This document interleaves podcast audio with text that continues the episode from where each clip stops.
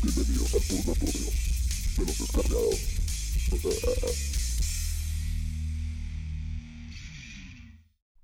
Hola petardos, de veras muchísimas gracias por volver a escuchar mi melodiosa voz.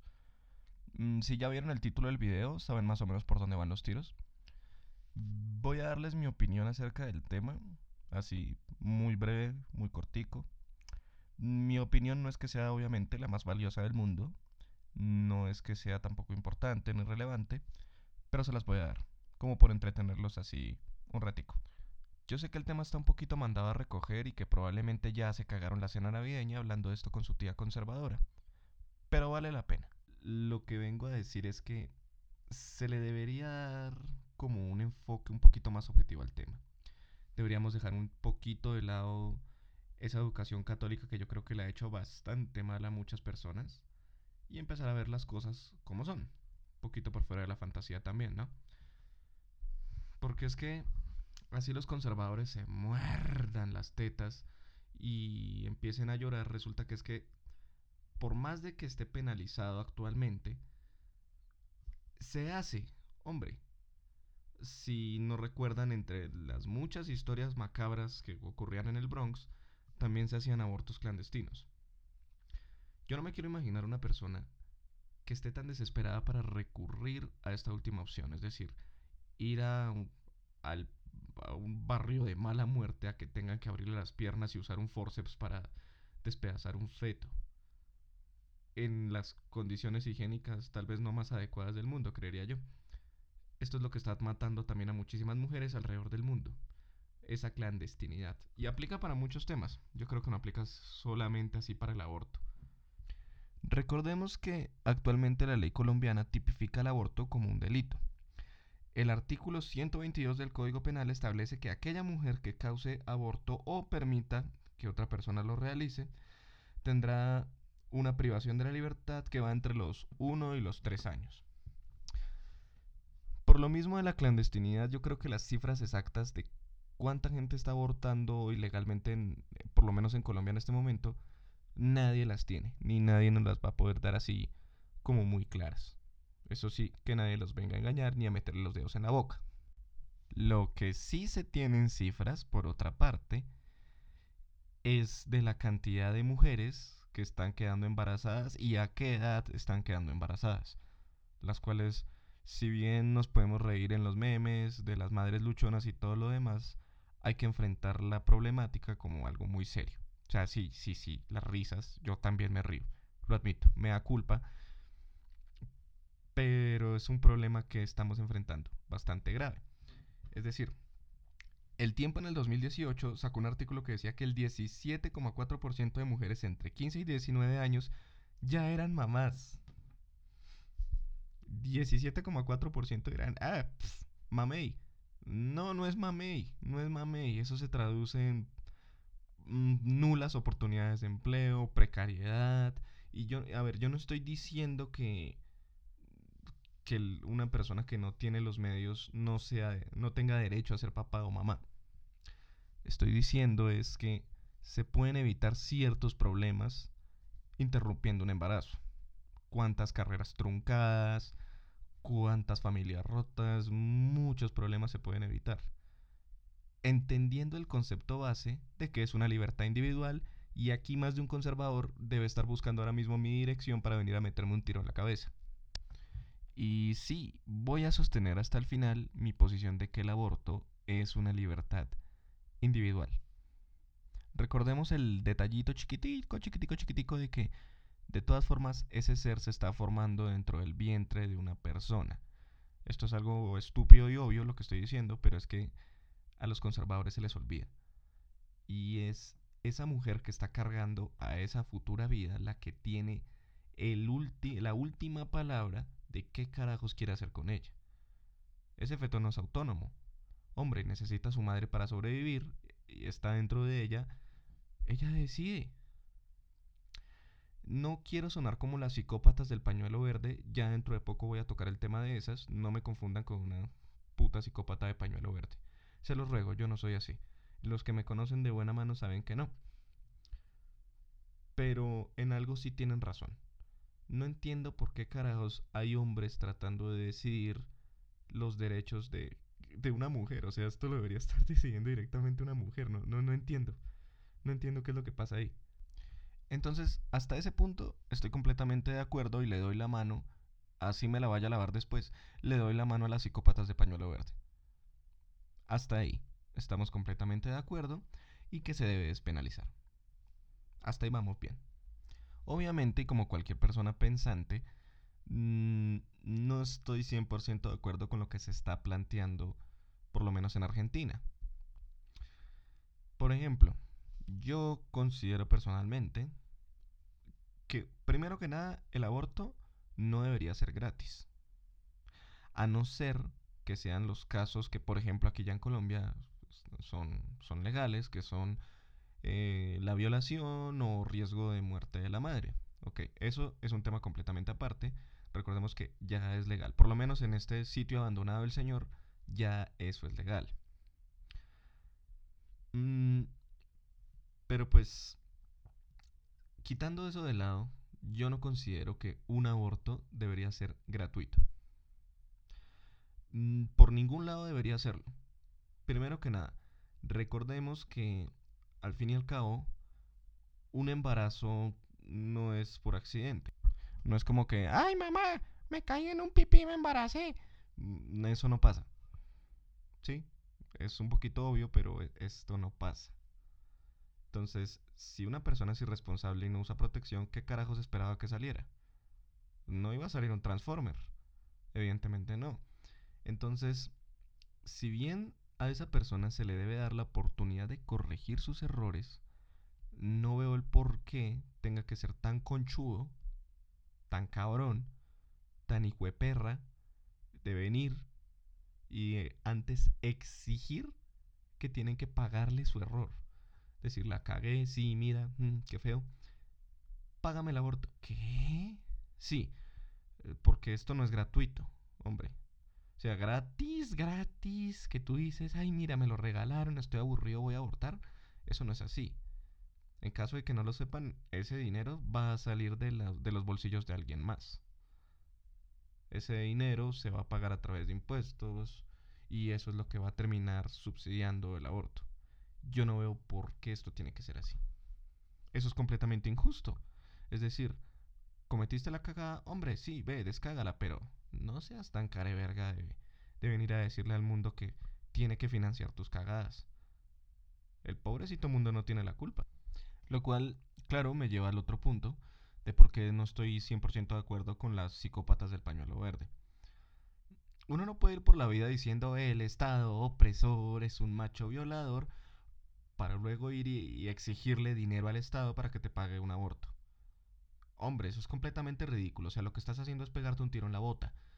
No veo por qué si detestas tanto al papi Estado, ¿por qué tienes que ir a exigirle cosas al papi Estado? Yo creo que la gente malinterpretó bastante a Molotov cuando dijo, si le das más poder al poder, más duro te van a venir a coger. Yo creo que no la captaron, o por lo menos no cogieron bien lo que ellos querían decir. Es precisamente esto, hombre, si tú agrandas las responsabilidades del Estado ante con la gente, que no se te haga el día de mañana cuando de repente fallen, todo sea un verguero y tengas que ir a echarle la culpa al Estado. Claro, hombre, esa no es la solución.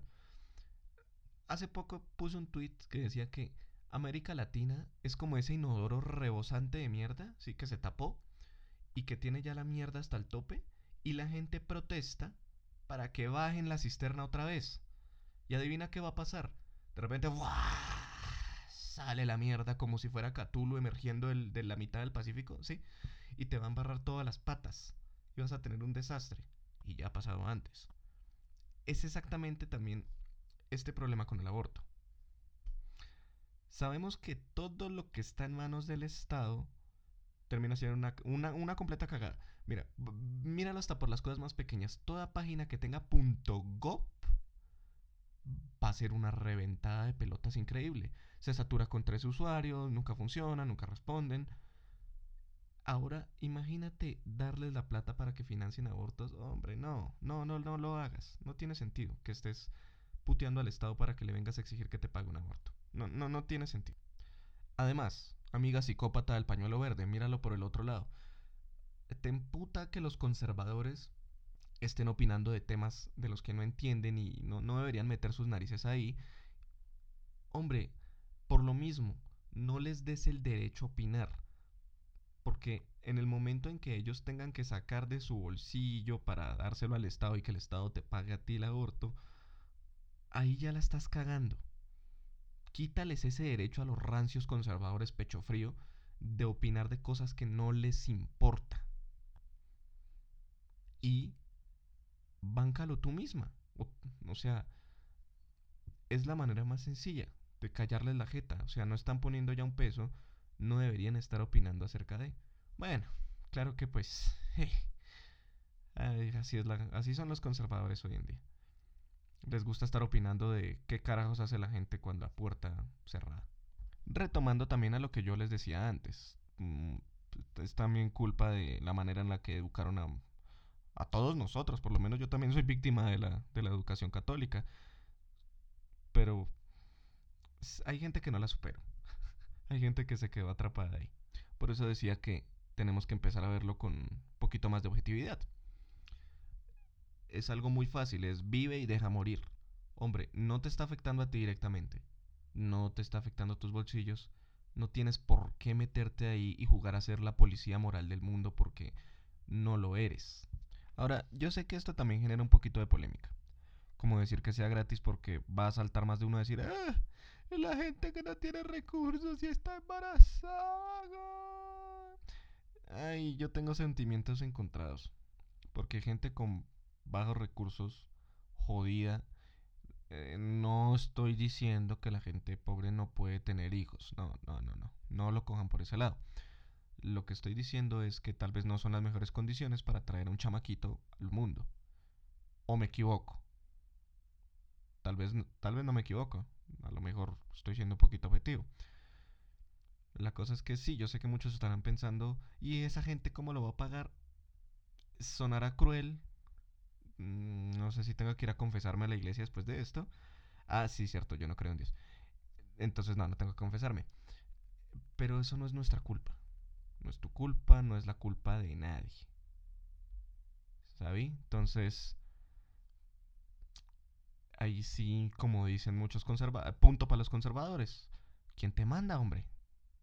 O sea, si la vas a cagar, si tienes para el whisky, tienes para el hielo, no es nuestra culpa ahí. Dejando eso un poquito de lado, cabe recordar que se está debatiendo hasta la semana 14 semana 14. Según la University College of London, los fetos sienten dolor a partir de la semana 35. Ahora, para la semana 14, yo creo que es el tiempo suficiente para que casi todo el mundo se dé cuenta de que algo anda mal. Notarán un retraso en el periodo o alguna cosa extraña. Van a notar de todas formas, ¿sí? O sea, no me vengan a salir con que es así un embarazo tipo Discovery Human Health que se enteran hasta el mes 9 y, ¡ah! y de repente, oh, resulta que estaba embarazada porque, hombre, esos casos son de 1 en 10.000.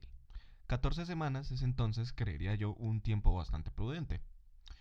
Mm, si algo nos han enseñado los Jedi es que hay que tener equilibrio. O sea, tampoco puede ser todo en extremos. Porque, por ejemplo, tenemos el caso de, de Angie Palta, no sé si la recuerdan, que fue una mujer en Popayán que abortó a los siete meses. Siete meses. Carajo, eso es como dijeron en Mad Max, eso ya era un humano viable. Y lo peor de todo es que lo abortó de manera legal. Yo no sé, es un caso extraño porque como que ella empezó a argumentar de que no se sentía preparada para ser mamá, como que tenía alguna enfermedad mental, yo no sé qué carajos. Y decidieron abortar a los siete meses. En estos casos, sí es, debe ser un aborto tipo los que ya son un poquito viejos que tienen tiempo en internet. No sé si recuerdan el de ¡Épale! ¡Épale! ¡Mi piernita! ¡Eh! Eso sí es un aborto de ese tipo. Era un humano viable. Y yo no me imagino tener que despedazar a un humano viable porque dices, oye, no, no me siento preparada no tuve lo suficiente tiempo, mm, eh, suficiente tiempo así como para pensarlo antes, entonces pues hasta los siete meses vengo a chistar. No, hombre, ¿qué le pasa al mundo? Y más sabiendo que de haberse abortado antes el procedimiento hubiera sido mucho más sencillo. O sea, pues evidentemente, entre más rápido te des cuenta, es mejor. O sea, el, qué sé yo, el tratamiento con misopro, misopostrol, creo que se dice así, misopostrol, misopostrol. Bueno, no, no lo repito una tercera vez porque no quiero que se me aparezca el diablo. Eh, ah, el diablo no existe. Sí, sí, sí, sí. Ok. Bueno, el diablo no, pero tal vez Beetlejuice sí se aparece. Ok, no, no, ya, ya. Mándenme a dormir. No me dejen desviar del tema, por favor. Ok. El punto es de que el fármaco que estaba tratando de pronunciar antes es el que la OMS recomienda a la hora de practicar un aborto médico. Se supone que se sigue el tratamiento hasta que eventualmente se provoca el aborto de una manera, bueno, entre comillas natural, bueno, pues sí, propiciada por el, como tal, pues por el fármaco.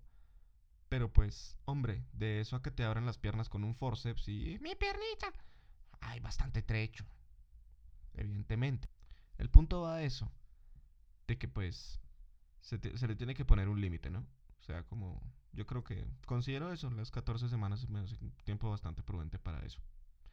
Y que sea con el, con el bolsillo de cada uno. Y yo personalmente, es mi opinión, no tendría problemas con eso. Es decir, si yo fuera dictador de mi propia nación ficticia, lo legalizaría yo de esa manera. ¿Quién sabe que, que se resuelva? No sé si este episodio vaya a ser el último, el último del año. Lo que sí les prometo y les aseguro es que quiero reunirme pues otra vez con el equipo, reunir a, amigos y como hacer una parte 2, un poquito obviamente ya más extensa, como haciendo el debate. Porque tengo un par de amigos con opiniones cruzadas, una amiga también ahí como en el medio, entonces, entonces quisiera como reunir la gente y hacerlo un poquito obviamente más interesante. Por ahora, eh, pues esta es mi opinión. Como yo les dije antes, no es valiosa, no es, no es, no es así indispensable, no es que tenga que ponerme cuidado. Son solo mis pensamientos plasmados en este bello medio del podcast. Les prometo, la parte 2 va a venir muy pronto. Por el momento, mm, no sé si sea el último episodio del año, pero si es así, eh, desearle a, mi par de oyentes por ahí rondando que muchísimas gracias que por haber estado una vez más aquí en el purgatorio de los descarriados. Desearles un feliz año nuevo. Que, oh, hombre, llegaron, sobrevivieron al 2020. Carajo, espartanos, bien, así es que era.